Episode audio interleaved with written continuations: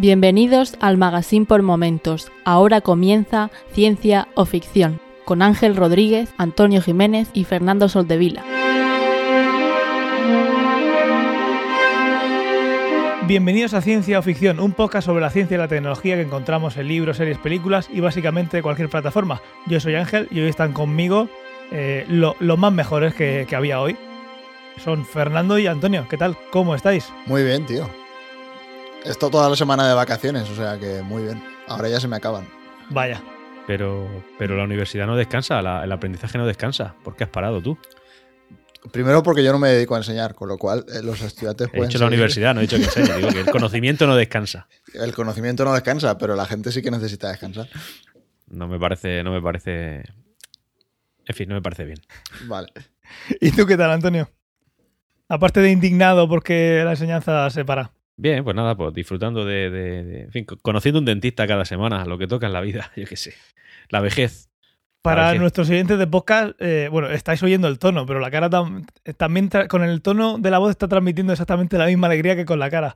¿Qué pasa? ¿Qué te ha pasado otra vez con, con los dientes? ¿No sales del, del pozo? Sí, bueno, voy saliendo. Lo que pasa que igual que una muela dio problemas la otra vez, pues ahora lo ha dado la del otro lado, porque, en fin, sufrió lo mismo, pero menos. Y ya está, pues hay anestesia a tope. Yo diciéndole al den- Bueno, los dentistas son escultores. Eso alguna vez tendremos que hacer alguna sección del podcast dedicada a los dentistas. Y. Pero nada, bien, ya está, está bien, solucionado. Ah, Fue ayer la intervención y perfectamente bien. Aquí ha habido intervención y todo. Sí, sí, sí, con anestesia y todo el copón. General. No, ojalá. Ojalá. Ojalá, ¿no? Pero tú la pides. ¿Un dentista Yo- puede hacer yo- anestesia general? Ni. Yo al dentista le tiro que me, No que me tire un cubo de anestesia en la cara. Eso es lo primero que le pido, además se lo pido por favor. Después le pregunto de qué equipo de fútbol es y del equipo que me diga yo también, como el que más, para caerle bien.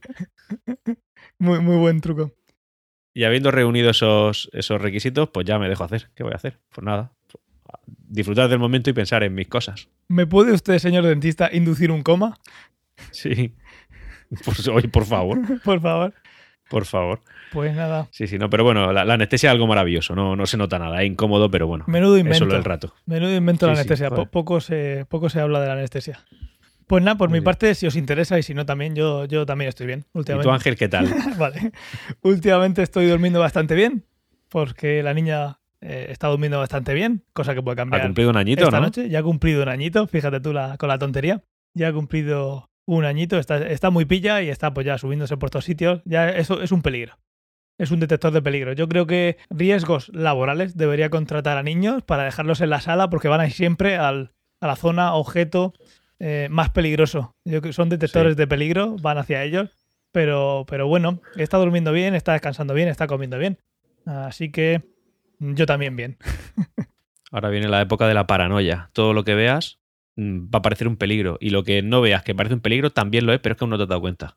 Ya, yo por esa parte soy un poco más. Joder, quiero pensar que si, si hemos llegado hasta donde hemos llegado es porque. A ver, yo creo que el mundo ahora es más, menos peligroso de lo que era antes, aunque haya más esquinas y, y más cosas puntiagudas. Pero quiero pensar que estamos mejor y hemos llegado hasta aquí. Jolín, no quiero, no quiero ponerme como, como un familiar que tenemos tú y yo en común, que es todo un peligro. Si vas por la calle, cuidado, no vayas por la acera que te puede caer una maceta. No vayas por la carretera que te puede pisar un coche. Al final no, no sales de casa. Que al final es lo que hace él. Sí, sí. Es literalmente lo que hace. ¿verdad? Literalmente lo que hace. Pero bueno, eh, me alegro de que todos estemos bien. Tú has estado por España, ¿verdad, Fernando? Sí, una semanita. Maravilloso. Viendo a la familia, Por, con los por colegas. Valencia. Valencia. Esa ciudad que tanto le gusta a Antonio. Tenemos ahí las referencias. Si queréis verla, pues no me acuerdo en qué época es, pero ahí está. 20 grados de diferencia entre una ciudad y la otra. Bien, ¿no? Claro. Maravilloso. Maravilloso. Pues nada, sin más dilatación, como me gusta decir, sin más dilatación temporal, no nos enrollamos más, vamos a pasar a- al feedback.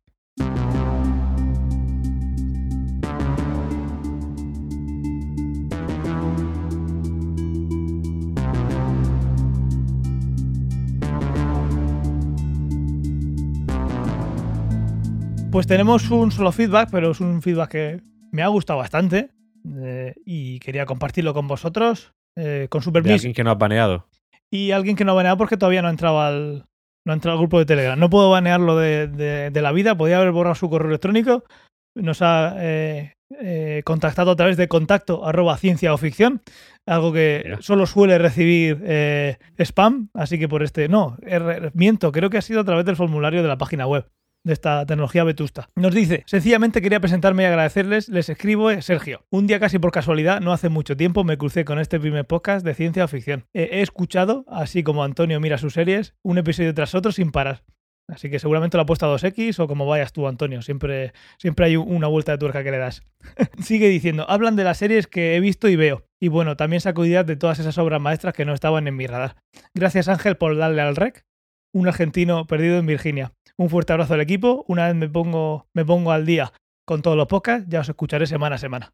Pues muchísimas gracias, Sergio. Un placer y eh, por eso da gusto darle al red, por, por este tipo de feedback. Así que muchísimas gracias. Gracias, Sergio. Y, Mm. y eso es lo bueno de ciencia ficción también, que son, son episodios prácticamente atemporales. Tienen la misma vigencia hoy que dentro de un año.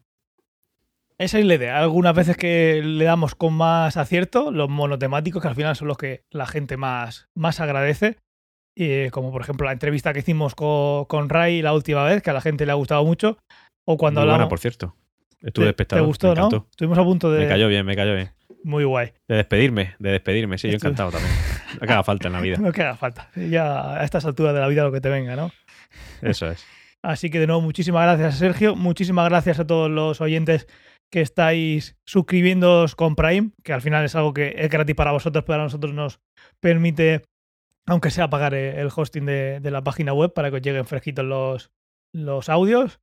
Y, y nada, eh, esperamos más feedback como este que nos sube el ego. Y si hay algún feedback que, de algo que nos guste, también lo esperamos, lo leeremos. Y si alguien tiene que ser baneado, pues será baneado, no pasa nada. También cabe la posibilidad de que no se os banee. o sea, es También es- cabe la posibilidad. Hay cabe- más gente no baneada que baneada. Exactamente, Correcto. por eso digo que a ver si es que ahora vamos a ser aquí unos, unos tiroteadores. Creo que se ha baneado un 0,5% de, de toda la gente que ha pasado por, por Telegram. Y algún bot, que nos cansamos del bot, aquel. Madre mía, pe- pedazo de, de bot que puso Antonio. Bueno, pues vamos a pasar a las recomendaciones de la semana. ¿Quién quiere empezar? Tenemos cada uno una cosita. Eh, Venga, Eh, va. Recibo vuestras mofas y ya continuéis vosotros. ¿Es mofa porque crees que el problema va a venir por nosotros o por tu parte? No, no, pues por la vuestra, por supuesto, no tengo, no tengo ninguna duda. Eh, sencillo, os traigo otra cuenta, otra cuenta de TikTok. Porque me gusta a mí recibir cosas. Y en este caso va a ser la de Paco HDZ77. Alguna vez, eh, tras, bueno, tras terminar nosotros la grabación del podcast, le hemos hosteado. Y es básicamente pues un señor que ahora además va, va a escribir, eh, bueno, ha escrito, va a publicar un libro y es referente, bueno, es un profesional de los cómics, de ciencia ficción. Es eh, sobre todo el tema de los superhéroes. Y bueno, en su cuenta de TikTok lo podéis ver, tiene una cantidad de información brutal. Además te da mucha y muy valiosa. Y, y se está especializando en el tema de, oye, ¿y si Superman luchara contra Thor, quién ganaría? Y el tío siempre te saca una referencia en el cómic donde Superman se enfrentó a Thor y ganó no sé quién y estas fueron las circunstancias.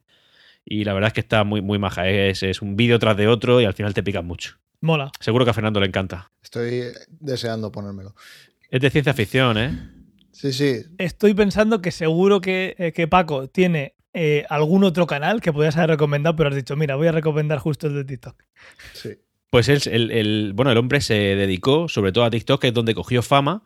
Eh, yo en YouTube no le he visto mucho, o sea, que es como que YouTube no lo usa y sí que de vez en cuando pues se emite por Twitch, pero la mayoría de su contenido, imagino que estará en el libro que está a punto de publicar, pero sobre todo está en TikTok. La recomendación de Antonio incluye ciencia ficción esta vez, o sea que, que bien, va mejorando. De todas formas, el otro día, en plan crítico, me puse, voy a ver cuántas veces estos dos señores que tanto me critican a mí no hablan de ciencia ficción. Y hay varias referencias, ¿eh? ¿Sí? Pero los palos me los llevo yo. Sí, sí, ¿Sí? ahí van más de una. ¿Más de Sí, una? sí. Pues Más de una. Me lo apunto. Me. La empezaré a sacar. Me gustaría que las... Sí, sí, puedes sacarlas aquí directamente. Bueno, cuando habláis de NFT ahí a saco, yo no sé dónde está ahí la ciencia ficción, pero habláis mucho de NFT, por ejemplo. Vale, vale, te, te lo compro. Ahora que me lo compras, lo si está ahí. Igual que, lo que las noticias que vamos a hablar de hoy tampoco son ciencia ficción, porque se pueden hacer hoy. Pues otra, cosa es que hagamos una referencia a alguna obra que nos puede llegar en el futuro a eso. La, la- los lo- palos me vienen a mí. claro, hombre, es que bueno, lo de Marta fue de, de órdago. Eso está grabado, eso está grabado. Una auténtica, y como Fernando no tiene más que reconocerme, eh, una auténtica divulgadora científica, sí. Lectora de la Wikipedia. Fue la, fue la definición y, y coincido con. Pero la lee con muy bien, la lee muy bien. Sí, sí, sí. Sí, sí. Fernando, ¿qué nos traes? ¿Un TikTok? No, no traigo, evi- evidentemente no traigo un TikTok. Traigo un, no sé si llamarlo programa de radio, lo, yo lo llamaría podcast, porque aunque esté hecho por la SER, creo que lo ponen los domingos a las 4 o a las 5 de la mañana. O sea, es el típico programa de la SER que es un podcast, ¿vale? Buenísima hora. Sí, que se llama Un libro, una hora. Y hacen, no sé si es todas las semanas o cada 15 días, eh, hacen un capítulo que dura una hora, como el Sí. nombre indica, y hablan sobre un libro. Entonces, te cuentan un poco lo que es toda la historia del libro. Hay partes que te las cuentan como, no actuadas, sino narradas, bueno, sí, medio actuadas, medio narradas.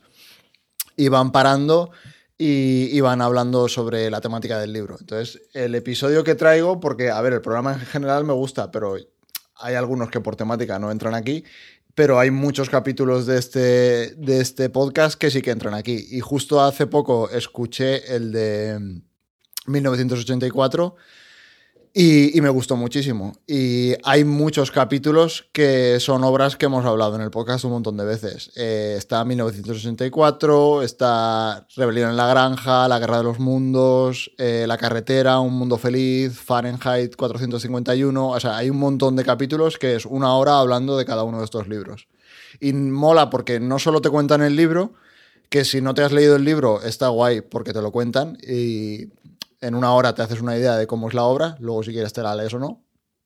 Pero aparte, si te lo has leído, tiene otras cosas que, que están chulas porque te habla un poco sobre los temas que trata el libro y no es simplemente estar leyéndote el libro, sino que hay algo más de información al margen. Pues yo qué sé. En 1964 hablan sobre la privacidad, sobre mm, cómo se controla a la gente eh, por medio del lenguaje, ese Mm. tipo de cosas. Dura una horita, o sea, no, no es súper corto, pero tampoco es súper largo, o sea, te lo puedes poner...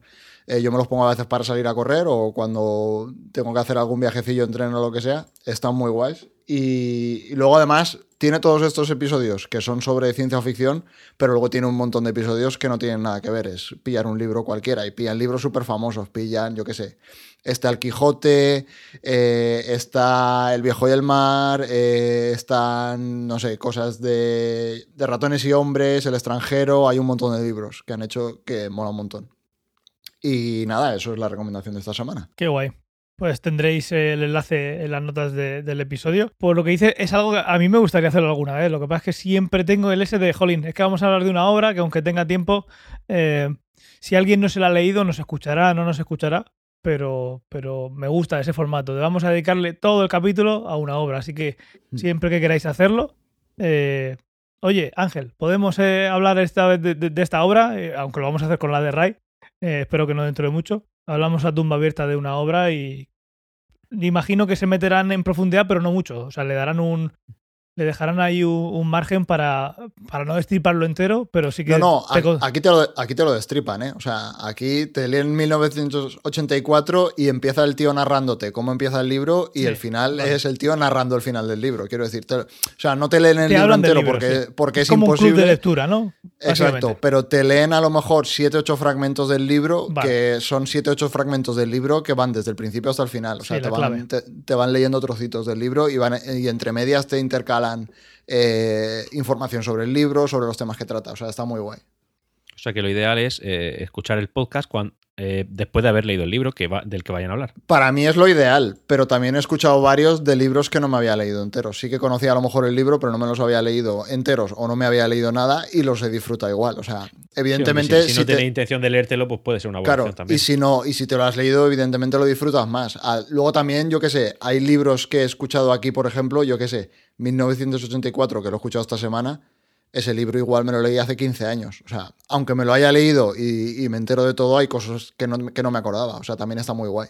Sí, yo recuerdo, en algún momento lo comenté, que lo que más me gustó de ese es cómo el impacto que tiene el lenguaje. eh, Sí, la Es que libertad que, te da tener una palabra o no. Eso es lo que más me impactó de ese libro. sí. Eso está muy guay en este capítulo. O sea, hacen hincapié en eso. En eso, ¿verdad?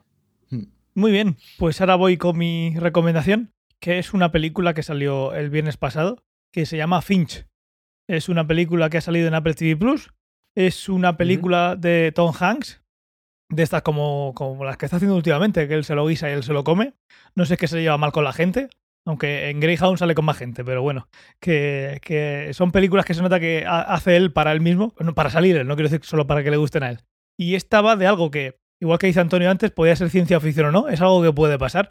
Que es un, un mundo, empezamos la historia en un mundo que está él con un perro y, un robot. Y está montando otro robot, eh, o sea, con forma humana, para, para que le acompañe en su aventura. Y su aventura es eh, huir de un sitio en el que está viviendo porque viene una super tormenta. Esta super tormenta se va a formar porque vienen un montón de, de tormentas que van a converger donde él está. Y esto pasa porque ha habido, eh, lo, vas, lo vas viendo durante la película, no es algo que te, que te cuenten, que le cuenten al, al- al espectador así de, mira, es que ha pasado esto, como, como pasa en la serie de médicos, ¿no? Que los ves ahí que están contándote cómo se corta, para que te enteres. Lo que ha pasado aquí es que ha habido en algún momento una llamarada solar y se ha cargado el ozono de, de la atmósfera. Y el planeta, pues eh, la atmósfera es inestable, hay unas tormentas tremendas y la cantidad de ultravioleta es espectacular. O sea, un segundo al sol te está, está hirviendo la piel. Entonces él está en un refugio y eh, la película va de cómo va avanzando hasta otra ciudad porque viene una super tormenta que va a acabar con él. Y está bastante, bastante guay. A mí me ha sorprendido. Eh, lo hemos dicho muchas veces. Cuando no tienes muchas expectativas, cuando tienes las expectativas muy altas, en el momento que no es lo que esperas, pues te vienes abajo. En este caso, yo no esperaba, esperaba algo que estuviera bien, pero me ha sorprendido. Yo reconozco que he estado, bueno, quería, quería verla antes de, antes de grabar el podcast. Al final la vida no, no me ha dejado.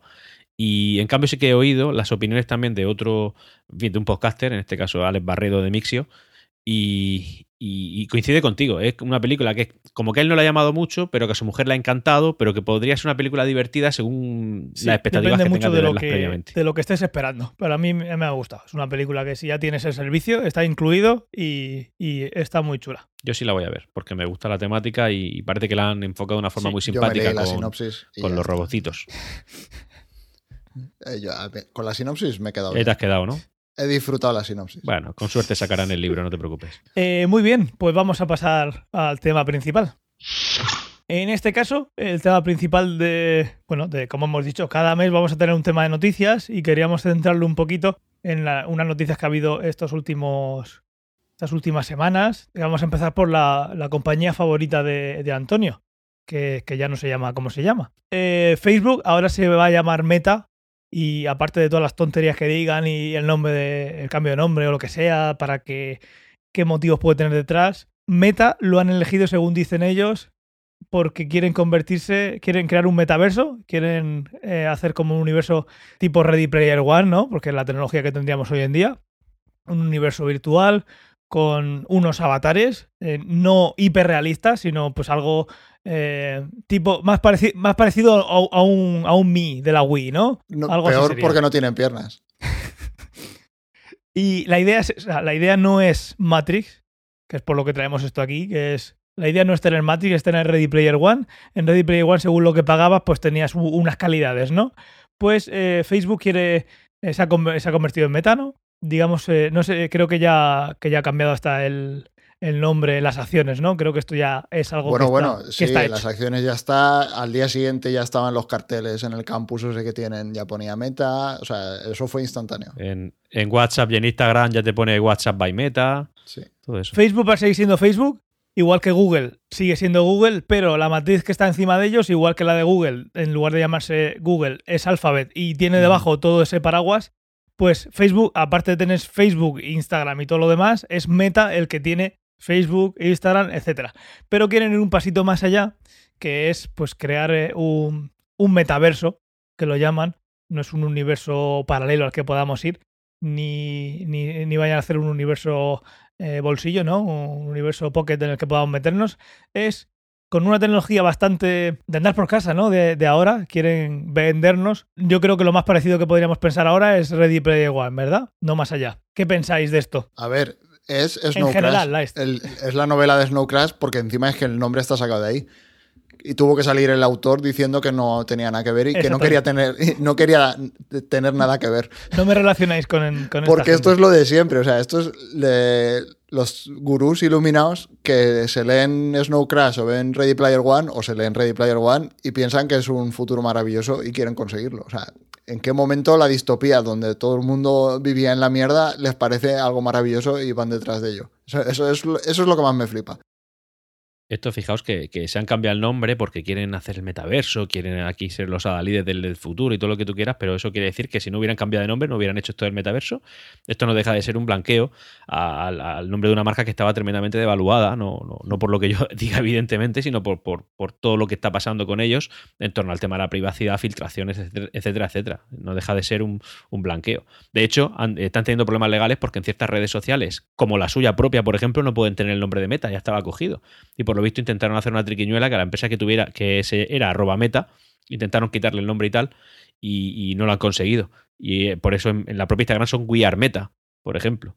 Eh, en fin, es lo, es lo, que es, es lo que es. Sí, a ver, nunca se sabe, porque el único que lo sabe es el Mark Zuckerberg este, nunca se sabe qué parte hay de blanqueo, que yo también creo que sí que hay una parte de blanqueo, igual que cuando lo de Google con Alphabet era para que el, ¿cómo se llamaba? El Larry no sé qué.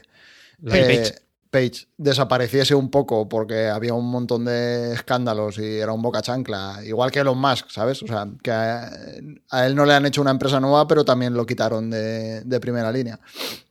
Y esto yo creo que también sí tiene una parte, tiene una parte que no sabemos qué porcentaje es, pero evidentemente acabarán poniendo a alguien al frente de Facebook que no sea él y, tendrán que hacer algo, porque es lo que decíamos, lo hemos dicho un montón de veces, la gente joven está en TikTok, eh, pasan de estar en Facebook. Eh, en Facebook hay un montón de gente pues, eh, que no se creen las vacunas, que no se creen el cambio climático, etcétera, etcétera, que votan a Trump y la madre que los parió.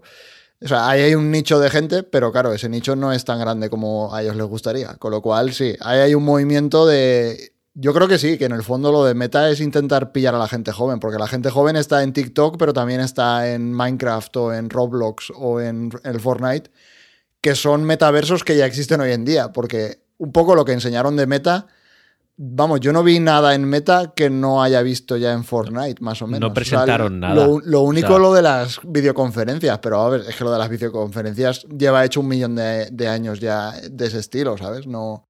Te pusieron un concepto Sí, no, y lo que, lo que enseñaron de, no, me pongo el traje y me voy a un concierto. Coño, es que esos llevan haciéndolo en Fortnite cuatro o cinco años. O sea, ha habido un montón de conciertos en Fortnite, han puesto pelis, la gente se disfraza de banana y hace los bailes. Quiero decir, es que está todo ya hecho. Y tiene piernas, no como en, no como en el meta. Yo aquí lo que quería que entrásemos, aparte de que pueda ser un blanqueo o no, que es en esa parte coincido con vosotros, pero bueno, no, no quiero que nos metamos más ahí. Eh, es la parte que decía eh, Fernando de, esa utopía. ¿En qué momento coges una utopía y, dices, vale, esto lo quiero traer, esto, esto va una a distopía en este caso. Sí, sí, has dicho, pero sí, está. Eh, has dicho antes utopía y ahora estoy diciendo utopía y digo, no, no, distopía. Hmm. ¿En qué momento coges y una distopía te la quieres traer? Si es una distopía, pues lo que tienes que hacer es evitar que, pase. aparte de eso, o sea, teniendo en cuenta esa, esa parte, eh, ¿cómo de cerca pensáis que está un tipo Ready Player One de una distopía? A ver, eh, esta tecnología realmente no es ni mucho menos nueva. Es decir, esta idea viene copiada de un programa que existía en los años 2000, en los primeros 2000, antes del 2010, no recuerdo la fecha exacta, y se llama Second Life. Second mm. Life era literalmente esto, de una manera evidentemente más arcaica, menos tecnológica y con muchos menos avances. Y entiendo que Facebook lo que va a presentar es simplemente por la evolución, el 2.0 de algo que ya existe, no, no están inventando nada nuevo. Entonces, ¿Cómo de ejecutable es? Al 100%. O sea, hoy en día la tecnología te lo permite hacer todo prácticamente. Es que te pones una gafas de realidad virtual, tipo eh, ellos que son propietarios de Oculus o, de, o de, otra. ¿Cuál era la que, antes era Oculus, ahora no me acuerdo cómo se llama. no, sé si se sigue llamando Oculus, pero. Pero que Oculus, o sea, esa tecnología es de ellos, ¿no? es la, que compraron ellos. Compraron Oculus, sí. Bien, pues lo tienen todo para que esto funcione al 100%. Las bandas anchas de los hogares, es decir, porque esto requerirá de mucha velocidad de Internet, eh, está ya operativa al 100%. Es decir, yo creo que esto se puede implantar en el momento que ellos quieran. El tema es que a ver cómo nos lo meten, cómo lo venden, cómo los demás, cómo la tecnología va a ser adoptada. Que será muy buena, seguro, claro. En, Second Life ya lo era, lo que pasa que era una, tecnología muy adelantada a su tiempo y a lo disponible en los hogares. Yo creo que esto va a llegar, tiene que llegar, pero a mí me parece peligroso porque ya no solamente por el hecho de, tecnológico, ¿no? De, la capacidad de hacerlo, sino de todas las implicaciones éticas, morales, de cara a la vida que se pueden plantear aquí. Es que te puedes crear una economía sumergida. Se pueden generar trabajos dentro del propio universo meta, por ejemplo, si, si es tal y cual, tal como ellos lo pintan. Es complicado.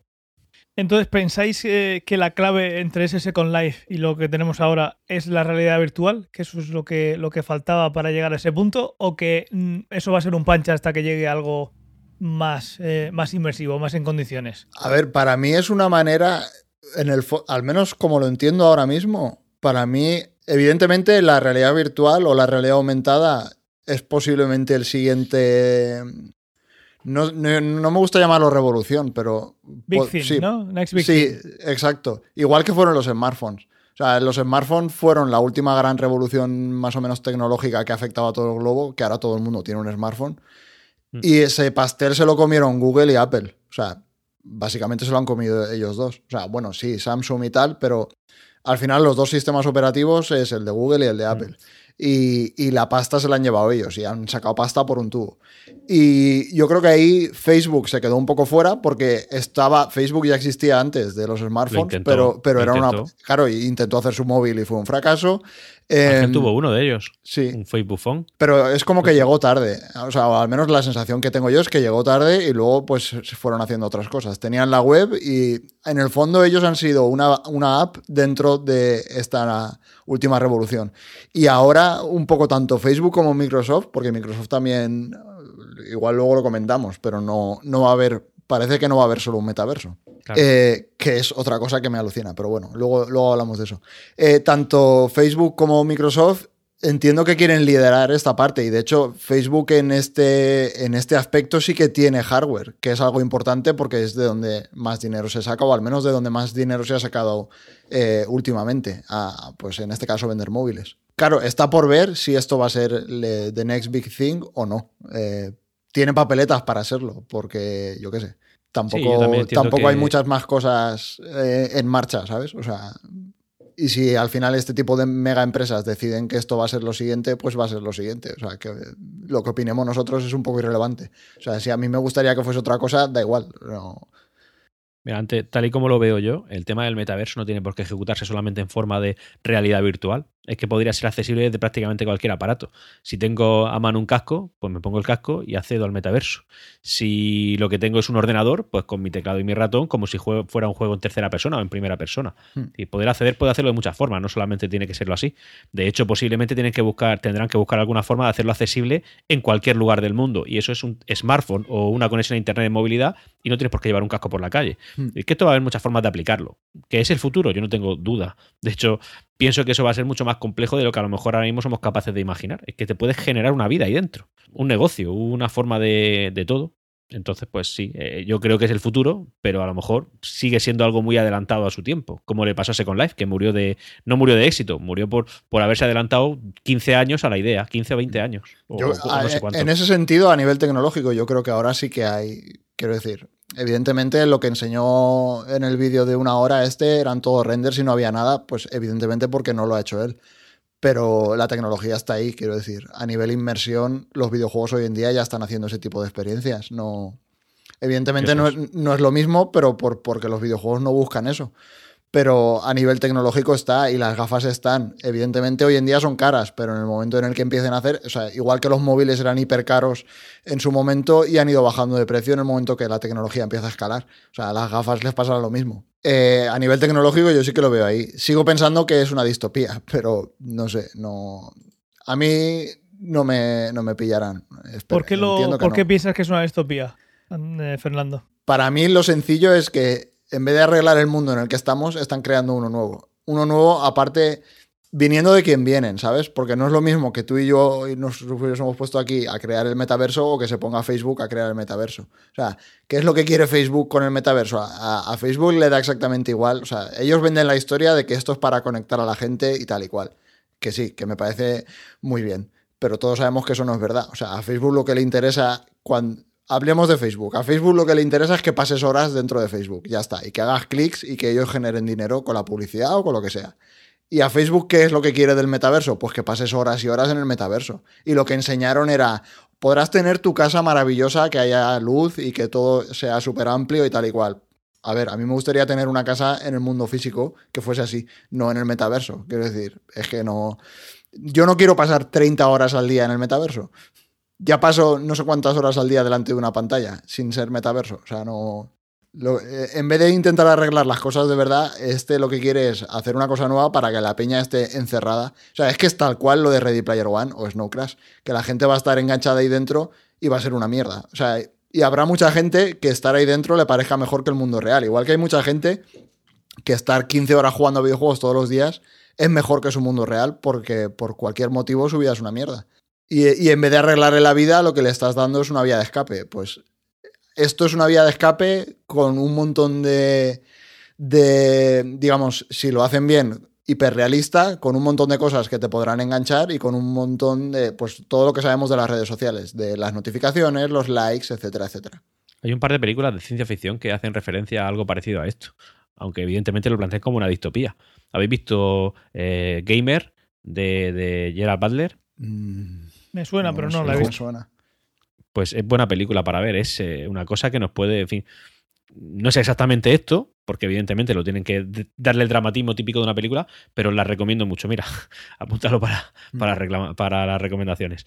Y también eh, un- una de Bruce Willis. eh, lo- bueno, pasa que esto es un poco diferente, porque sí que al final tiene aplicación en la vida real, que es la replicante de Bruce Willis. No sé si la veis, Ni idea. eh, si sabéis cuál digo. No es exactamente igual, porque al final es alguien. O sea, pero, pero es que es que es del estilo y es peligroso y, eh, y tiene muchas implicaciones éticas. O sea, esto sí que es mucho más profundo, mucho más allá de, de una pantalla en la que tú eh, intercambias información y informaciones de muchos tipos. Es, es que esto ya es vida. Esto ya afecta a la vida, a tus decisiones, a, cómo vas a afrontar tu futuro.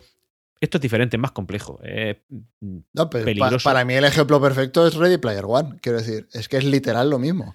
Y Ready Player One para mí es una distopía. O sea, yo no sé para el resto del mundo, pero Ready Player One, en la película, al principio de la película, lo que te está contando en notas es que el mundo se ha ido a la mierda, básicamente. Que la gente prefiere estar encerrada en una caravana Eso es. conectándose a eso que estar viviendo en el mundo Que ha salido de la caravana.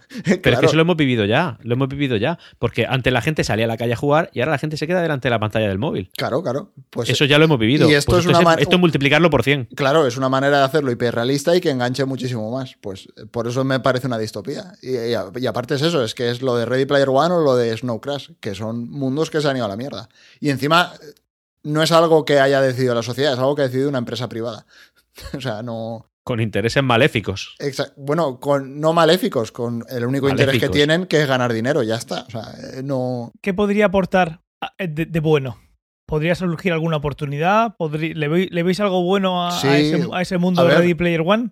Le veo lo mismo de bueno que ha tenido realmente. O sea, a Facebook, a mí no me gusta Facebook, pero Sí, pero no hablemos de Facebook en general. No, no, si- pero me, refiero sea. que evidentemente Facebook ha hecho conectar a la gente. O sea, hay conexiones que, hay- que, que mucha gente las ha hecho gracias a Facebook. O sea, que ha, re- yo qué sé, que ha retomado conexión con gente de cuando iba al colegio o que habla con su familia que de otra manera no hablaría, etcétera, etcétera.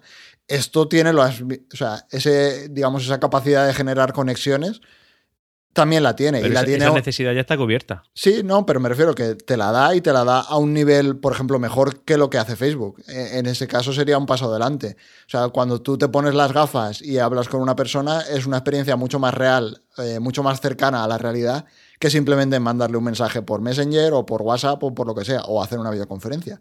En ese sentido sí que tiene... Evidentemente es el valor que tiene la realidad virtual o la realidad aumentada, que puedes interactuar con personas de una manera mucho más realista que simplemente por un email o, por una llamada telefónica. O sea, ahí sí que tiene cierto valor, evidentemente. Y entonces, como decía un momento Antonio, que esta necesidad estaba cubierta. ¿Podría añadir algo más ese metaverso? ¿Podría hacerlo más real? Porque siempre estamos hablando, estamos hablando de la parte visual, estamos hablando de que ya hay mm, cascos de realidad virtual que si no son perfectos, lo serían en el momento que diera un poco de boom y se convirtiera en una tecnología de consumo y no más como, como un elemento que todavía es algo en beta. ¿Hay algo, ¿Veis que la tecnología, siempre volvemos a Ready Player One, creo que es lo más cercano que podemos ver, que puede ser real sin irnos a, a Matrix? Que al final es tu cabeza la que hace toda la simulación y es todo perfecto, en cuanto a visualmente me refiero. Hmm. Em, Yo, ¿Veis que, existe, que está ya cerca la tecnología o que se podría tener ese plus mm, que vemos en Ready Player One de, de- de ta- de contacto, de, de que no solo sea la visión, sino que tengamos una interacción más real con ese mundo que tenemos, que no sea simplemente un mando que puede girar en, en poco, en unos ejes y ya está? Que te da ese, ese feedback al coger algo. ¿Veis que eso ya estuviera aquí cerca para tener esa siguiente integración? Que no sea simplemente acercar el móvil a los ojos y ponerlo más panorámico. Yo, en el caso de lo que han presentado, y rebatiendo un poco a Fernando, eh, cuando dice que la comunicación va a ir un paso más allá, yo seré obtuso, por eso no trabajo en una empresa de estas tan grande y con tanto tamaño y tanta importancia, pero sí que es verdad que no lo veo, porque al final eh, es, ese plus de relación en la comunicación que vas a tener es con un avatar, no es con, una, con la persona en sí. No vamos a pasar a un plano en el que vas a poder tocarlo, sentir algo diferente o, o cualquier cosa que no tengas ya. Ahora mismo con una videollamada tienes una imagen real. Según lo que plantea Facebook, salvo que a mí se me haya escapado algo, lo que te plantea es que tu avatar se relaciona con otro avatar y vas a poder... Sí, pero tiene, tiene... Hay otra versión, de... o sea, es que hay varias versiones del avatar. El, que enseñaron en el vídeo sobre todo era el tipo este que es en plan un cartoon, o sea, como si fuese un avatar de dibujos animados. No de dibujos no mejora la interacción. Sí, exacto. No, no de dibujos animados, pero en plan 3D, pues yo qué sé, de medio 3D, medio dibujos animados. Pero luego sí que hay otros avatares que son tu cara y que digamos que son más realistas. Que tienen... pero, claro, para no deformar la realidad, que es también un poquito a lo que se dedica Facebook a través de Instagram, entonces tiene que ser un avatar fiel a la realidad. No, no puedes tú decidir pesar 20 kilos menos en tu avatar no, no, básicamente es una foto de tu cara. O sea, básicamente eres tú. Es, en plan hacer una videoconferencia. Es, es, muy parecido. Claro. Pero tú ya estás adaptando tu imagen a, a, lo que tú quieras y no a lo que eres. Por tanto, no estás mejorando la relación, la estás adulterando. Eh, bueno, eh, digamos, cuando yo digo mejorar la relación es cuando tú haces una videoconferencia, igual que estamos ahora, tú ves una, un vídeo mío, yo veo un vídeo tuyo en 2D y ya está. En el caso de las gafas, tienes algo que te da un valor añadido porque tienes sensación de profundidad, porque estás sentado en una mesa, aunque sea virtual, etcétera, etcétera. Entonces ahí tiene un plus.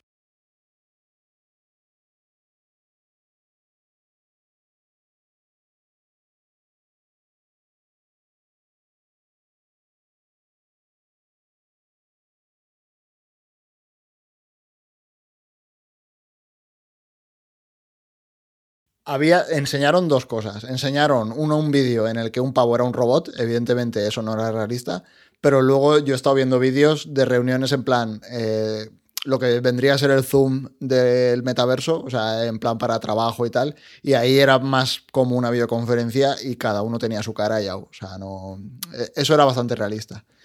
Otra cosa que, de lo que decía Ángel, eh, evidentemente, ahora mismo, por ejemplo, las gafas casi todos los modelos son simplemente las gafas y un mando o dos mandos. No sé si hay algún modelo que tenga algo más. O sea, tienes el casco y los dos mandos. No sé exactamente qué respuesta áptica tienen todos los modelos. O sea, a, ese nivel, digamos, tú tienes una respuesta limitada en los mandos. Pero también sí que veo en el momento en que una empresa como esta apuesta por, digamos, el metaverso o como lo quieras llamar, sí que crea, al final es como yo qué sé, es lo mismo que cuando Apple empezó a hacer móviles o empezó el iPod, o sea, se sacan algo de la manga que en principio podrías decir, ah, esto con la tecnología que teníamos se podía hacer, pero en el momento en el que una empresa de verdad apuesta por eso, abre cierto camino y hace que, bueno, es que ahora lo veremos, ha habido en las dos semanas que, han pasado desde que lo anunció, ha habido cuatro o cinco empresas que han dicho, yo también voy a hacer mi metaverso. En el momento en el que alguien abre camino y, y varias empresas van detrás, nunca sabes dónde va a acabar eh, la tecnología, ¿eh? porque en el momento en el que empiecen a utilizarlo y empiecen a salir más modelos, empiecen a cada uno a hacer el suyo, ahí es cuando, cuando verdaderamente la gente empieza a crear. Y en el momento en que empiecen a crear cosas, no sabes lo que va a salir. O sea, ahí sí que veo algo ¿Habéis, interesante. Totalmente. ¿Habéis visto Upload, la serie? No. Sí, la hemos comentado alguna vez. Vale. Pues mira, si hicieran algo parecido a lo que hacen en Upload cuando quieres tener relación, eh, no sé si te acuerdas, Ángel. Sí, claro que me acuerdo, sí. Eh, es que eso sí es así. A ver, eh, bueno, esto es un poco spoiler, pero bueno, tampoco te rompe la trama de, la serie para el que no la haya visto a Upload. bueno, en Upload, pues si falleces, pues te puedes comunicar con esa persona fallecida porque has transmitido tu, su memoria y sus recuerdos y todo a una realidad, a un ordenador que es capaz de ejecutar todo eso. Bueno, la cosa es que a lo largo de la serie, pues si una persona viva quiere relacionarse con una persona mm, fallecida que está dentro del sistema, pues se pone un traje que le hace sentir todo lo que el otro lo haría sentir cuando le toca. Claro, haciendo eso sí que habría un avance, ¿me entiendes? Eh, pues algo así sí. Claro, pero claro, también, también suena un poco macabro, ¿no? Evidentemente, sí, pero eso es lo que decía. Eso a día de hoy no existe, pero si apuestan por ese tipo de experiencias, acabará existiendo, porque habrá gente que dirá, verá, pues lo de siempre. Verá un nicho de negocio y dirá, ah, pues voy a hacer un traje que sea con sensores ápticos y que puedas notar la presión en los hombros o en los brazos o donde te salga del culo. Eh, Literalmente puede ser también eso. Tal cual. Entonces sí, eh, y, yo qué sé, con las gafas de realidad virtual, con las Oculus y todas estas, yo he visto un montón de aplicaciones que han empezado a salir en el ámbito de la investigación. O sea, para visualizar moléculas en 3D, para Correcto. ver muestras. O sea, Para sin- la docencia. Para la docencia. Si, si no está el hardware y el hardware al final está porque una empresa apuesta por él, y normalmente suele ser porque una empresa de estas, una mega corporación, dice, me voy a gastar mil millones en desarrollar esto, o me voy a gastar tres mil millones en comprar esta empresa y dejarles tres años a ver qué hacen. Si no hacen eso, no acaba saliendo. Porque lo que no va a Em, pasar es que Pedro Sánchez diga voy a poner 2.000 millones para que hagan gafas de realidad virtual. Eso no va a pasar. O sea, al final lo tendrá que hacer Facebook, Microsoft o la que sea. Claro, claro al, final, al final son las empresas que pueden hacerlo. Claro. Son, son tres, son cuatro, son cinco nomás. Sí, un puñado de empresas. ¿Pensáis que con el concepto, por muy vago que sea ahora o, o- o lo que pueda venir en, en próximos años, el concepto que está ahora, si se lleva a cabo, aunque es humo lo que hay, pero si se pudiera hacer, el concepto con el que está ahora, con las gafas de realidad virtual, pero no con la parte sensorial tan desarrollada, ¿pensáis que sería suficiente para que la gente entrara ahí y que hiciera crecer ese metaverso, de quien sea, y que ese dinero que les aporte hagan que vayan creando eh, versiones cada vez más precisas de, esa sensación de tacto y demás? ¿O pensáis que la gente lo rechazaría al no ser que ya empiece con ese plus de realismo? Un- que no sea simplemente las gafas. ¿Pensáis que necesitaremos tener ya lo que todavía no tenemos? ¿O que con, lo, con el concepto que hay ahora, si se lleva a cabo, la gente le enganchará y ya lo demás ya vendrá? Todo- eso empezará por, por- por la- por lo que nos pongan delante. Pero es decir, ¿tú lo harías? ¿Tú crees que, se- que, que si, como lo quieren vender ahora, si existiese con la tecnología que tenemos hoy en día, te sería suficiente para tener un plus? ¿Pasarías tiempo ahí y eso haría que una empresa ganara dinero y pudiera llegar con el futuro, con el tiempo y la investigación? Ese, ese plus de cada vez tengo más sensaciones, cada vez estoy más integrado dentro, o crees que tendrían que darte ese plus, aunque sea poquito desde el principio, de esa sensación de que estar dentro para que tú te enganchases? No, no estoy seguro si te estoy entendiendo bien, pero a ver, a ver si con esto te respondo. Eso empezaría pues, por un, en fin, por, por lo que nos pongan delante. Si imaginaos que, que Facebook llegara el año que viene a, a lo que quiere ofrecer y nos lo ofrece. Eso tendría una evolución constante. Y Pero eso es, eso suficiente para que. ¿Tú crees que es suficiente para que el sí, proyecto duda. cierre? Vale. Yo Sí, creo en que un sí. principio sí. Yo creo que Vale. sí. No. Habrá como. O sea, normalmente suele ser así. O sea, tú tienes tus early adopters que verán las gafas. Bueno, que ya existen y, realmente. que te, y que te harán de beta test. En el caso de las gafas ya existe. O sea, el metaverso es algo más aparte de las gafas. Pero todo lo que nombraron en el metaverso, pues ah, básicamente lo que nombró en el, en el vídeo este en la presentación era por una parte las gafas de realidad virtual. Eh, luego tenías el rollo, el tema cripto, el tema NFTs, que también estaba involucrado ahí para comprarte sombreros. eh, el tema, yo qué sé, pues ir a un bar, ir pues, a un bar virtual, ir a un concierto, etcétera, etcétera. Todo eso son pedacitos que no existen Claro. como un todo, pero existen, por ejemplo, lo de los conciertos existe en el Fortnite. Lo de comprarte sombreros lleva existiendo en Steam desde que salió el Team Fortress 2. Y en GTA y, en GTA y Exacto. Eh, bueno, y en el Fortnite te compras las skins y te compras lo que sea. Eh, la única diferencia aquí sería que serían únicas, entre comillas, lo de únicas, porque serían tokens o lo que sea. Eh, las criptomonedas ya existen. Luego han, y, luego han y dicho un que eso lo de puedes de- compartir con otro metaverso, que yo creo que ahí se tira un triple tremendo, porque será Bueno. lo que los otros otros metaversos les dé la gana. Exacto, sí. O sea, porque Claro, él lo si que dijo es que querría, quería un metaverso que fuese, que solo hubiese un metaverso. Claro, El, el evidentemente- mío, ¿no? Exacto, evidente. A eso es lo que iba a decir. evidente- a poder Y si ser el puede mío. ser propiedad de meta, ¿no? Exacto. El metaverso sería la propiedad de meta, claro. Quiero que haya uno y si puede ser que sea el mío. Sí, porque cada Claro, empresa va a que hacer todos confluyen aquí. O sea, no va a ser como Internet, que solo hay una. Va a ser, cada una va a tener la suya. Eso pa- para mí es algo bueno. O sea, no. Porque si, si se ponen de acuerdo es cuando empezaré a tener algo de miedo. Algo, algo hay detrás, ¿no? Exacto. O sea, en el momento en el que se pongan todos de acuerdo dirás, hostia, esto ya va en serio.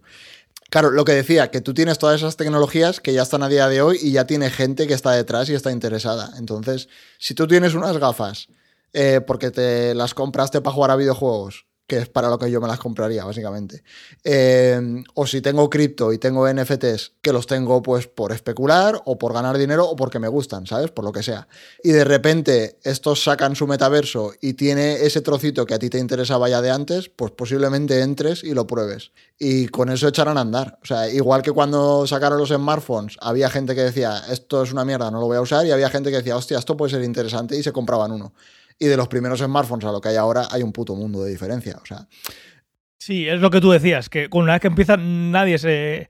Al, no ser uno, dos, tres genios, que son los que llegan a eso, nadie se imagina hasta dónde puede llegar la tecnología. Claro. Claro. Y, posiblemente ni los que se la puedan imaginar se lo hayan imaginado todavía hasta que no lleguen a otro punto más mm. adelante. O tendrán su idea de lo que va a ser, porque estoy seguro que el Zuckerberg tiene su idea de lo que va a ser el metaverso, pero dentro de 10 años a saber dónde ha acabado. O sea, igual que la gente tenía su idea de lo que era Internet y lo que es Internet hoy en día no se parece en una mierda a lo que la gente pensaba hace 20 años. Su componente de improvisación también. Mm.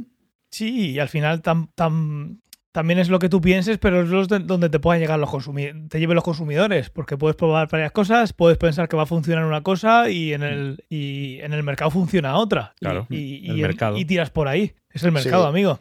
Al final, por ejemplo, yo qué sé, o sea, me acuerdo del libro de la broma infinita que habla, en algunos trozos del libro habla de las videoconferencias y, digamos, está en un, en un futuro hipotético donde las videoconferencias se han establecido y son súper realistas y tal y te cuenta cómo la gente se cansó de las videoconferencias porque no le gustaba, y eso es algo que ya vemos hoy en día, no le gusta que cuando estás hablando con tu jefe te esté viendo. Que sea tan real. Que sea tan real. O sea, simplemente que prefieres una llamada telefónica o mandarle un email. Entonces, en, este caso puede pasar lo mismo, que tú tengas una, una visión hiperrealista con las gafas y tal y cual, pero luego haya un rechazo ahí de, no, es que esto no lo quiero utilizar para hablar con mi jefe, ¿sabes? O sea, lo quiero utilizar pues para jugar al Beat Saber este o lo que sea. No... Totalmente, totalmente. Ya dice Optimus, dice, yo sí que quiero probar el metaverso virtual al estilo Ready Player One. O sea, nosotros lo probaríamos todo, otra cosa es que, pero vamos, estaría guay.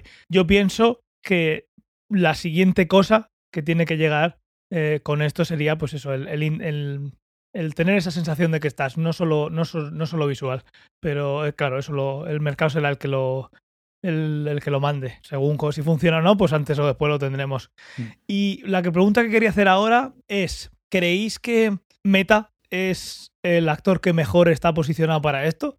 Porque una de esas noticias que ha salido en las últimas semanas es que Unity, que es un motor para crear videojuegos espectacular, que tiene una cantidad de, herramientas que crean imágenes hiperrealistas, eh, una de las noticias era que Unity ha comprado Beta Digital y una de las cosas que quiere hacer con ellos es preparar la llegada de su, de su metaverso. Eh, Beta Digital, o Beta Digital, nunca sabía cómo se pronuncia, Beta Digital es la, empresa de efectos especiales responsable del Señor de los Anillos, Avatar. Es una empresa que, que creó Peter Jackson, o sea, que salió de tenemos que crear a Gollum y no tenemos herramientas para crearlo. De ahí salió ese monstruo que luego creó a, César del Planeta de los Simios, de la nueva trilogía. Esa empresa tiene un montón de tecnología que al final lo que hace es crear imágenes hiperrealistas. Unity es una empresa que tiene tecnologías para crear imágenes hiperrealistas.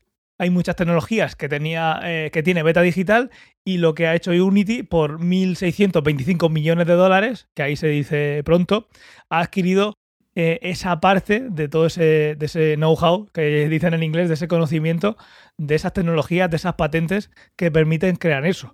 Unity se acaba de convertir en un monstruo que tiene herramientas para crear mm, texturas hiperrealistas, iluminación hiperrealista, fluidos hiperrealistas, eh, etcétera, etcétera. ¿Qué preferís? Y esto es muy vago decirlo. ¿Qué preferís? ¿Un universo que tenga la, forma de. un metaverso que tenga la forma de, los Mi de, la, de la Nintendo? O algo hiperrealista? A ver, el tema de todo esto es que no porque sea hiperrealista te va a garantizar el éxito. Y para ejemplo, Nintendo. Es decir, no te hace los juegos más hiperrealistas y es la empresa con más éxito que hay de, videojuegos. Dicho eso, eh, yo no sé qué pulmón tendrá Unity, tiene que ser grande, pero si hay alguna empresa económicamente preparada para poder afrontar esto, es Facebook. Me guste o no me guste, es Meta en este caso, porque es un monstruo, es uno de los cuatro monstruos más grandes que hay en el mundo, para que nos hagamos una idea.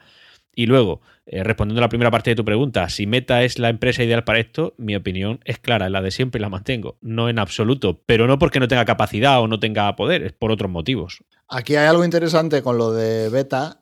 O sea, lo que más me llamó a mí la atención, o cuando leí la noticia, estuve pensando un montón sobre eso, es hace 10 años o 15 años, tú a mí me dices que una empresa de videojuegos compra un estudio de cine o relacionado con el cine, porque esto no era exactamente un estudio de cine, era un estudio de efectos No era creíble. de No, o sea, es que te digo que estás como una puta cabra. Hoy en día está claro que la industria del videojuego se ha comido, literal, o sea, se, la- se lo, se lo ha comido por todas partes eh, a todas las industrias del entretenimiento. O sea, no solo es el cine, es las series, la música. eh, a ver, los videojuegos están ya por encima de todas. o sea. Y eso también me hace pensar, porque en el fondo lo que. O sea, yo sigo pensando que el. También lo vimos a principio de año con el juicio este que hubo con el. con el. con Epic y el Fortnite y tal. Sí. En algún momento ellos decían que Fortnite era un metaverso. O sea, este año las primeras grandes noticias del metaverso no ha sido esta de Facebook. En, todo el juicio del Fortnite, ellos argumentaban que Fortnite era un metaverso. Y existe Roblox, que también es en plan un metaverso porque la gente hace sus videojuegos allí, compran, venden, están, tienen sus avatares, tienes tu avatar que va de juego en juego, etcétera, etcétera. La duda que me, que me cae a mí es, hay un montón de empresas que ahora están intentando, por ejemplo, lo vimos también hace poco con Netflix, que ha empezado a hacer videojuegos. O sea, si en el fondo todo el entretenimiento se lo ha comido la industria del videojuego y ahora es la más grande y parece ser que es la que va a seguir siendo la más grande porque no parece ser que haya algo que le vaya a comer el terreno a corto o medio plazo.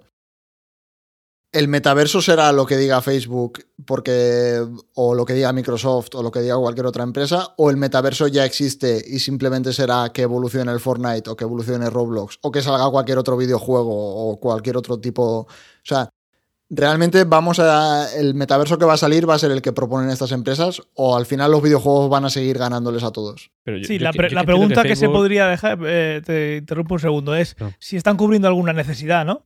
Si, o, o si ya está, pero necesita alguna vuelta Yo de sigo que pensando que, todo lo que han enseñado hasta ahora ya está en el mundo del videojuego. O sea, no hay nada que no haya visto en el mundo del videojuego a día de hoy. O sea, que ya se haga en el Fortnite o en cualquier otro de estos- de estos videojuegos. Eh, no sé si les van a comer. Evidentemente, estoy de acuerdo en lo que decía Antonio. O sea, si hay alguien que tiene dinero para hacerlo, es Facebook o es Microsoft. Pero bueno, es que Microsoft ya está en el mundo del videojuego a tope. O sea, eh, no sé si al final el metaverso que va a haber va a ser estas versiones nuevas, entre comillas, lo que ha presentado Facebook o lo que presente, porque los de los del Unreal Engine o Tencent, no sé quién ha sido, que son la misma gente, eh, han dicho que también van a preparar el suyo, etcétera, etcétera. Entonces, no sé si al final lo que va a ser es, eh, van a coger lo que ya existe en los videojuegos y lo van a hacer un poco más accesible eh, para el resto de la gente o va a ser algo que sí que sea realmente nuevo y distinto a lo que ya hay. No, no sé. Yo lo que he entendido que Facebook nos ofrece otra cosa diferente. A ver, os explico. Por ejemplo, imaginaos que Unity decide hacer su propio metaverso, que es más orientado a videojuegos que el metaverso de Facebook, que estaría más orientado, digamos, que a la parcela social, ¿no? Eso No, el de Unity sería parecer lógico. más orientado a usar todas las herramientas hiperrealistas Sí. para, para crear Vale. ese Al final, universo. Unity es un motor Pues gráfico. imagina- o sea, no- Por eso. Imaginaos que a todo esto se une Microsoft y decide crear otro metaverso que está más orientado a videojuegos, ¿no? Más a gaming. ¿vale? Entonces tenemos tres metaversos. Lo que yo entiendo que Facebook aquí of- está ofreciendo es un metaverso superior a todos esos que sea el que los une a todos. Por eso hablo del tema de eh, cambiar los sombreros entre metaversos, eh, que sería a través de NFT, tokens o lo que corresponda. Pero lo que yo entiendo que Facebook lo que está ofreciendo es como una especie de paraguas que alberga otros metaversos de otras muchas empresas. Estará el de Microsoft, el de Unity, el de Facebook y todos ellos unidos por el metaverso de Meta. Yo creo que todos, quiere- de- que todos quieren ofrecerlo todo, quiere ser un universo. Sí, en el que tú entras y pasas ahí la vida, como dice Fernando. Pasas ahí la vida Claro, pero y que tú compras puedes, tus tú cosas. puedes entrar y- al metaverso que está más orientado a parcela social, que podría corresponderle a, yo que sé, a, a- a la empresa de TikTok, y el otro metaverso más orientado a gaming hecho por Epic, y otro metaverso más orientado a parcela profesional como es la de Microsoft. Pero si tú quieres pasar de uno a otro, podrías hacerlo a través del, met- del, del metaverso de Meta. No creo. Yo, yo pienso, yo la idea que tengo es que tú entras al metaverso el que te dé la gana y tú ahí te puedes tirar para donde quieras. Puedes irte por una zona donde va a haber juegos o puedes irte a una zona donde vas a aprender un Como idioma en una clase. operativos diferentes. Tú entras en uno o entras en otro, depende de con quién tengas contratado el servicio. No Sí, unidos entre Pero ellos. dentro de ellos tendrías todos los servicios que te puedas que te puedas plantear, porque sería como un universo en sí en el que tendrás de todo para que no salgas de ahí, que es la, lo que decían. sería sería un metaverso muy segmentado, ¿no? No, no, sería un universo. Tú, acuérdate de la película de Ready Player One. Tú entras al universo y ahí haces lo que quieras. O te puedes estar aprendiendo una, o estás haciendo un curso, estás sacando la universidad, o de repente te pones a jugar con tus colegas eh, en una carrera virtual por no sé dónde. Al final ver, tú decides es que en ese por universo ejemplo, qué hacer. por poner el ejemplo, o sea, por no me jode volver al Fortnite porque no me gusta el Fortnite, pero es que tiene varios ejemplos que, que vienen al caso. O sea, tú ahora mismo abres el launcher del Fortnite y te puedes ir a jugar, eh, yo qué sé, dúos, lo que sea, a pegar tiros, a jugar una partida al Fortnite, tal cual. Eso es, diga, si tú consideras que el Fortnite es un metaverso, que yo creo que sí, al menos con lo que están diciendo ahora con lo que, o con lo que han enseñado, para mí Li- califica. limitado, pero sí. Sí, sí, evidente. O sea, tienes la parte de gaming que es jugar al Fortnite. Si ahora el día de mañana el Fortnite decide, porque en el Fortnite ya hay coches, o sea, mañana el Fortnite decide, no, abrimos un modo de juego, igual que hay modo de juego de jugar tú solo con dos personas, con cuatro personas, otro modo de juego que es carreras de coches. O sea, ya tienes, digamos... el GTA. claro, el GTA lleva siendo eso desde el año Exacto. 2012. Y luego en el Fortnite tienes lo de los conciertos, que es full social. O sea, ahí no hay ni no pegas un tiro en ningún momento. Es me pongo mi traje, me voy con mis colegas y estamos viendo la pantalla al concierto de no sé quién. O sea, eso lo han hecho un millón de veces. Por ejemplo, por ejemplo, Tortillarán, todo lo que hacen ahí, que al final Claro. es unirse Sí, no, todos. eso, eso desde luego, eso desde luego. Pues Por eso. es que eso ya es el metaverso y ya está en el mundo de los videojuegos. O sea, ¿hasta dónde lo pueden expandir? Pues ya veremos. Eso no sería realmente un. O sea, sería un metaverso pequeño. O sea, está el metaverso de Minecraft, el metaverso de GTA, el metaverso del Fortnite. Y realmente el sentido de todo esto es poder unificarlos todos dentro de que cada uno se especialice en algo en concreto. Pero no tienen por qué unificarse. Si hay cinco y el universo de. No unificarse, perdón, una forma de conectarse entre ellos. Ya, pero. sí. Conectarse. Yo hoy, hoy, por ejemplo, me levanto el lunes, me entro a mi metaverso de, de Microsoft porque es el profesional y voy a trabajar, voy a generar mi ingreso porque esto al final acabará con esto también. Es decir, genero- que tener trabajo dentro del propio metaverso. Y luego por la tarde, pues me voy del metaverso profesional y me voy al metaverso social porque me apetece hablar con la familia. Y luego me voy del social y me voy al, al, al gaming para, para jugar al metaverso que es más orientado a carrera, juegos, etcétera. Yo creo que eso es lo que Facebook está ofreciendo, una especie de conexión entre todos ellos. Yo conociendo a Facebook no creo. Yo lo que, quiero, lo que creo que Facebook quiere que tener todo eso dentro. Pero Sí, pero, pero tiene que ser consciente de que no va a poder albergarlo todo. sí, sí, él va a poder albergar lo que quiera. Otra cosa es que Microsoft luego llegue y esa parte se la eh, esté mejor conseguida en el suyo. Claro. Y entonces para esa parte se vayan fuera. Eso va a ser, pero ellos van a querer tenerlo todo. No sé. Eso yo, está claro. yo sigo pensando que lo que va a mandar va a ser los videojuegos. Y, tal cual conocemos los videojuegos hoy en día, si tú quieres jugar al Halo, vas a jugar al Halo en lo que tenga Microsoft. Y no vas a jugar en ningún otro sitio porque Microsoft no va a poner su videojuego en el meta de Facebook o en el De. Sony o en el de nadie. Y el Con vienes a mi casa. Exacto, se juega donde yo diga y me pagas a mí y se acabó. Eh, y para hacer una videoconferencia de trabajo, pues bueno, igual que hoy en día tienes Zoom, tienes Skype, tienes Slack, tienes la, yo qué sé, una lista interminable, Discord. pues exacto. Eh, no sé si van a ser capaces de hacerlo. O sea, porque al final, ¿qué va a hacer Facebook? Si la gente quiere jugar a tal juego o tal otro juego, ¿qué van a hacer? Van a tener, van a ser capaces de integrar la plataforma de Sony con la de Microsoft, con la de Nintendo. No sé, a mí me parece altamente improbable. Eh, a nivel música, si es que a nivel música también pasa lo mismo. O sea, hoy en día con el streaming, vale, puedes escuchar, yo qué sé. Si te gustan los Beatles, puedes escuchar los Beatles en Apple Music, en YouTube, en Spotify, en, yo qué sé, en Deezer, en, en cualquiera. En Tidal. Pero, claro, en, Ti- en Tidal, la que sea. Pero ha habido un montón de líos con eso. Quiero decir, no, incluso la música no ha sido tan fácil y, y sigue sin estar unificado. O sea, tú no. Si tú quieres escuchar los Beatles, tienes un millón de servicios que te los dan. No, no vas a uno específico y no, hay, no se ha unificado todo en un único servicio. O sea, sigue habiendo un millón de servicios diferentes. Con lo cual, aquí van a ser capaces de, de aunarlo todo bajo el mismo paraguas, como decíais. No sé. Eh, yo creo que la gente no va a querer estar debajo del paraguas de Facebook. Eso para empezar. Aunque tengan mucho dinero. Pero es que tampoco creo que la gente quiera estar debajo de un paraguas de Microsoft, por ejemplo. No, al final, creo que no hay ninguna empresa que sea capaz de, de unificar todo. O sea, porque no van a querer. O sea, las empresas al final no van a querer estar dentro de un paraguas o de otro. Las empresas miran por sí mismas y ya está. No. Sí, y además que el nivel de logística para llevar todo eso será un disparate. Puede ser que sea un meta- puede ser que sea un metaverso tan grande que la gente que está en el metaverso contribuya a que funcione. Mm. Puede ser. Y que tú eres parte de él y, y- pero claro, una empresa por sí sola no puede mantener eso, Sí. porque eso crecerá, Y crecerá. a nivel, no te- puedes- a nivel técnico, a nivel tecnológico, porque también lo llaman, en- no sé si era justo en el vídeo de, de Facebook o, o en alguna noticia que leí justo cuando salió, eh, lo llaman la web eh, 3.0. Eh, es Sí. otro término que utilizan. Claro, Sí. porque en el fondo si te paras a pensar un poco, el metaverso podrías decir que hoy en día ya existe, que Internet es lo que engloba todo. Porque tú Sí. cuando te conectas a jugar en el Game Pass o en Steam o donde sea, estás utilizando una conexión a Internet y tienes todas estas aplicaciones, por así decirlo, pues yo abro Steam y esa es mi aplicación del metaverso, entre comillas, para jugar. Abro Sí. Spotify y es mi aplicación en el metaverso para escuchar música. Abro Discord o Zoom o la que sea y esa es la que utilizo para, para hacer videoconferencia o para trabajar, lo que sea. ¿Cómo de diferente va a ser esto nuevo? Pues, o sea, si la única diferencia va a ser que te vas a poder poner las gafas y tener unos gráficos más avanzados, pues bueno, eh, no va a ser muy diferente de lo que ya tenemos hoy en día. ¿Hasta dónde va a llegar? Pues no lo sé, tío. Si lo supiese no estaría aquí. A eso iba yo, a, a que si aparte de ponerse las gafas, que las puedes poner, si necesitábamos algo más para esa integración. Pero bueno, el tiempo dirá. El tiempo dirá. Hombre, en un principio tienes que dar la opción de conectarte como quieras o puedas. Y si quieren darle movilidad al tema, que puedas hacerlo desde un sitio lejos de tu casa con conexión móvil, pues tienes que dejar que sea con una pantalla con un control táctil en principio. Luego ya en el futuro cualquiera sabe.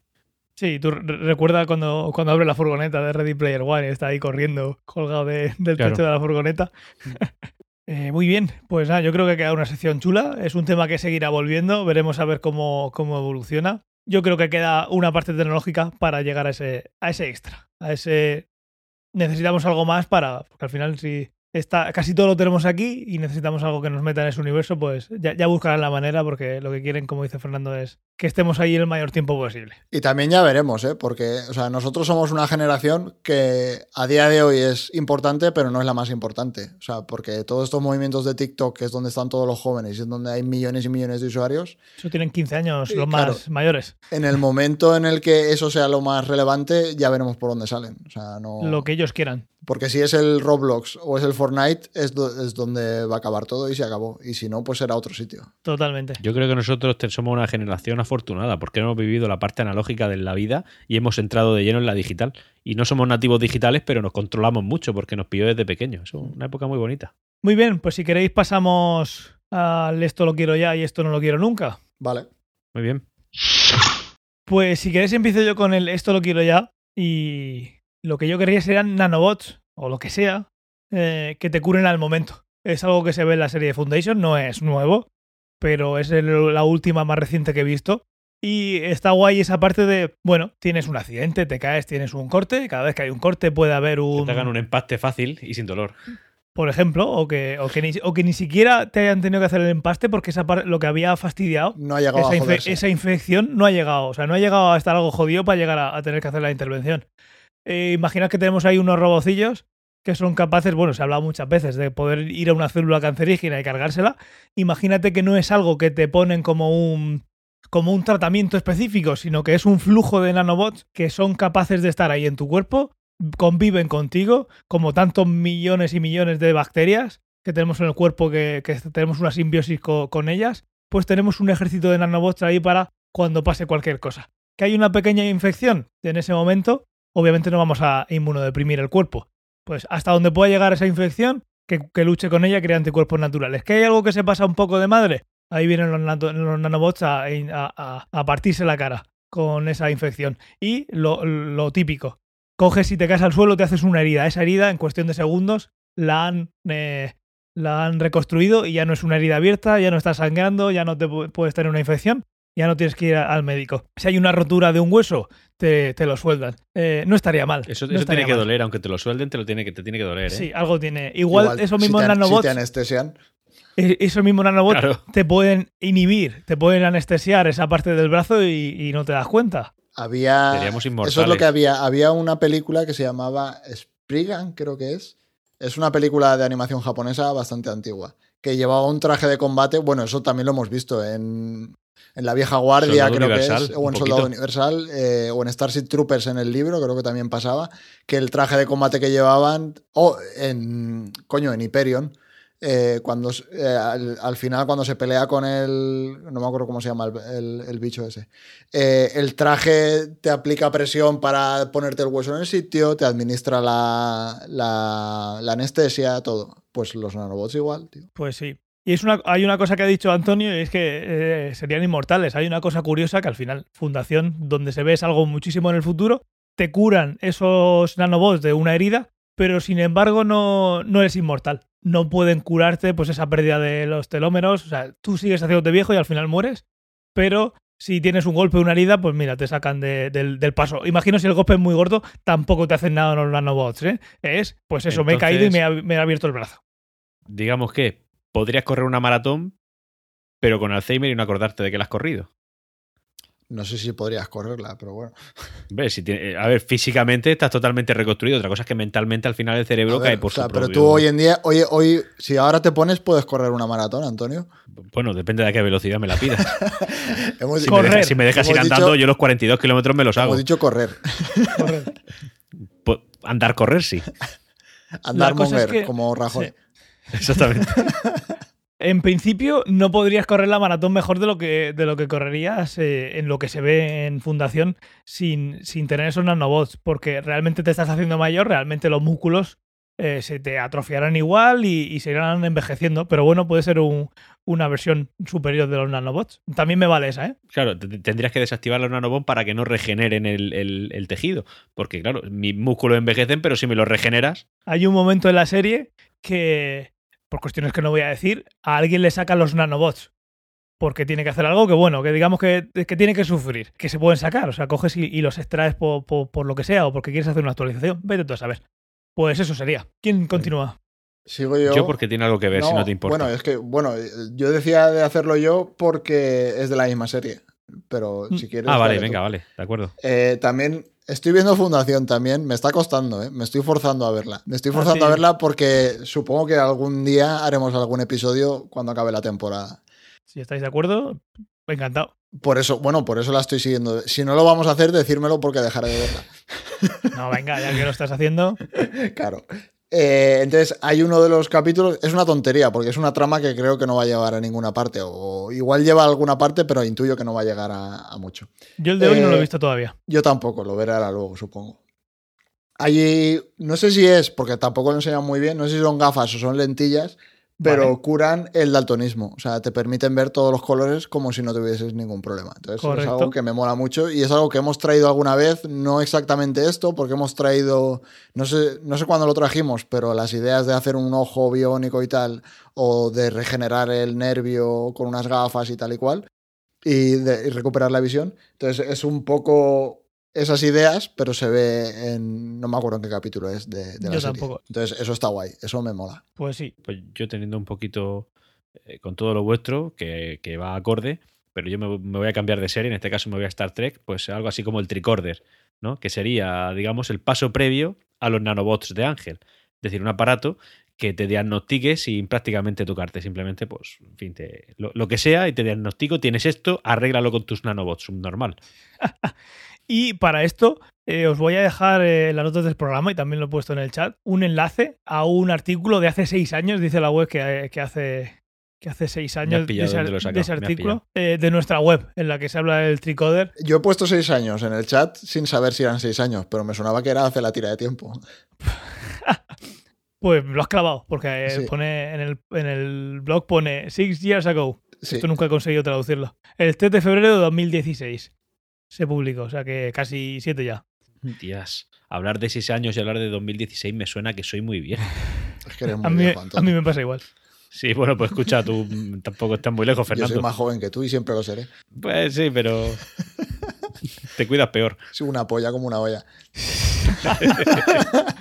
Ahí en ese artículo hablamos de, de la tecnología de Star Trek de 50 años después y también hablamos de- de- del tricoder. Hay dos artículos y habla del tricoder eh, como una máquina que, que podía hacer mucha- muchas cosas. Lo que hacemos en ese artículo de Star Trek 50 años después, que también, como digo, hay uno del tricoder específico, es hablar de esa tecnología que vemos que, que hay cosas que todavía no han llegado. Como los replicadores que hemos hablado, cosas que han llegado como, como las tablets y los intercomunicadores, lo- los teléfonos móviles, pues ahí os dejamos la nota del programa eso y muy buen, muy buen eh, dispositivo también que salvaría un montón de vidas. Antes de llegar a un nanobot, el tener un diagnóstico temprano de cualquier cosa mm, de repente, de esto que de repente alguien se cae al suelo eh, muerto y dices, ¿qué le ha pasado? ¿Por dónde, por dónde entró? Un diagnóstico temprano, el saber qué está pasando, pues, es la diferencia entre poder salvar la vida o no. Así que, pues sí, ojalá se, llegue a, algo. Ya tenemos dispositivos en la muñeca que miden un montón de cosas que hace unos años no, lo que decía Fernando, nos lo dicen y no nos lo creemos. No es algo que parezca magia, así que en unos años con suerte, con suerte lo tendremos. Muy bien, y vamos a pasar a la parte hater del esto no lo quiero nunca. Vuelvo a estar solo yo. Venga, dale, Antonio. pues yo teniendo en cuenta el tema del que hemos estado hablando, yo lo que no querría, una, eh, he puesto literalmente una vida paralela en un universo virtual no siendo exactamente esto. Es decir, al final eh, lo que no quisiera es que hayan personas que sustituyan su vida virtual por la vida eh, real. Y eso es una cosa que, es un peligro que tiene esta... Menos mal que has hecho la ya pasa. Menos mal que has hecho la aclaración porque te iba a decir que tú ya tienes una vida paralela en el mundo virtual. que se llama Twitch. suscribiros. Suscribiros. Sí, lo tengo claro. Pero a lo, que voy es que al final esto hay mucha gente porque, porque pasa. Es decir, al está la adicción a, los móviles hoy en día. Vosotros, vosotros imaginaos una adicción a esto. O sea, una edición de esto ya sería una, locura. O sea, sería extremo, sería un problema. Y sin lo que decíamos antes, ni siquiera una adicción. O sea, que haya gente que diga, no, es que mi vida es una mierda, prefiero estar aquí. O sea, ya no es porque estés adicto, es porque la alternativa es una basura. Claro.